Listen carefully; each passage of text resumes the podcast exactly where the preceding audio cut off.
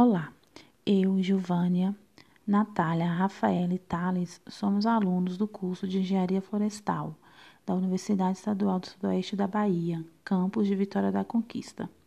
Juntos, formamos o grupo responsável por falar um pouco para vocês sobre o método de Voliar, que é um tipo de volumetria de precipitação. O que é uma volumetria de precipitação? É uma análise que se baseia em reações com formação de compostos pouco solúveis precipitados. Essa volumetria está diretamente ligada ao produto de solubilidade, KPS.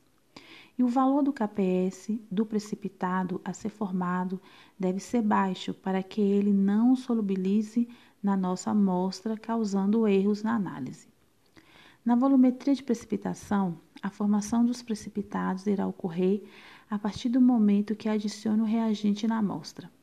O ponto final da titulação será indicado na mudança de cor no precipitado. O método de Voliar é um método de retrotitulação agentométrico. O método agentométrico é um método que utiliza o arginol 3 para a determinação de íons cloreto em uma determinada amostra. Retrotitulação ocorre quando faz uma titulação não diretamente na nossa amostra, mas no excesso de reagente que foi adicionado à amostra anteriormente. Procedimento: O procedimento para esse tipo de análise é feito baseado em uma reta titulação.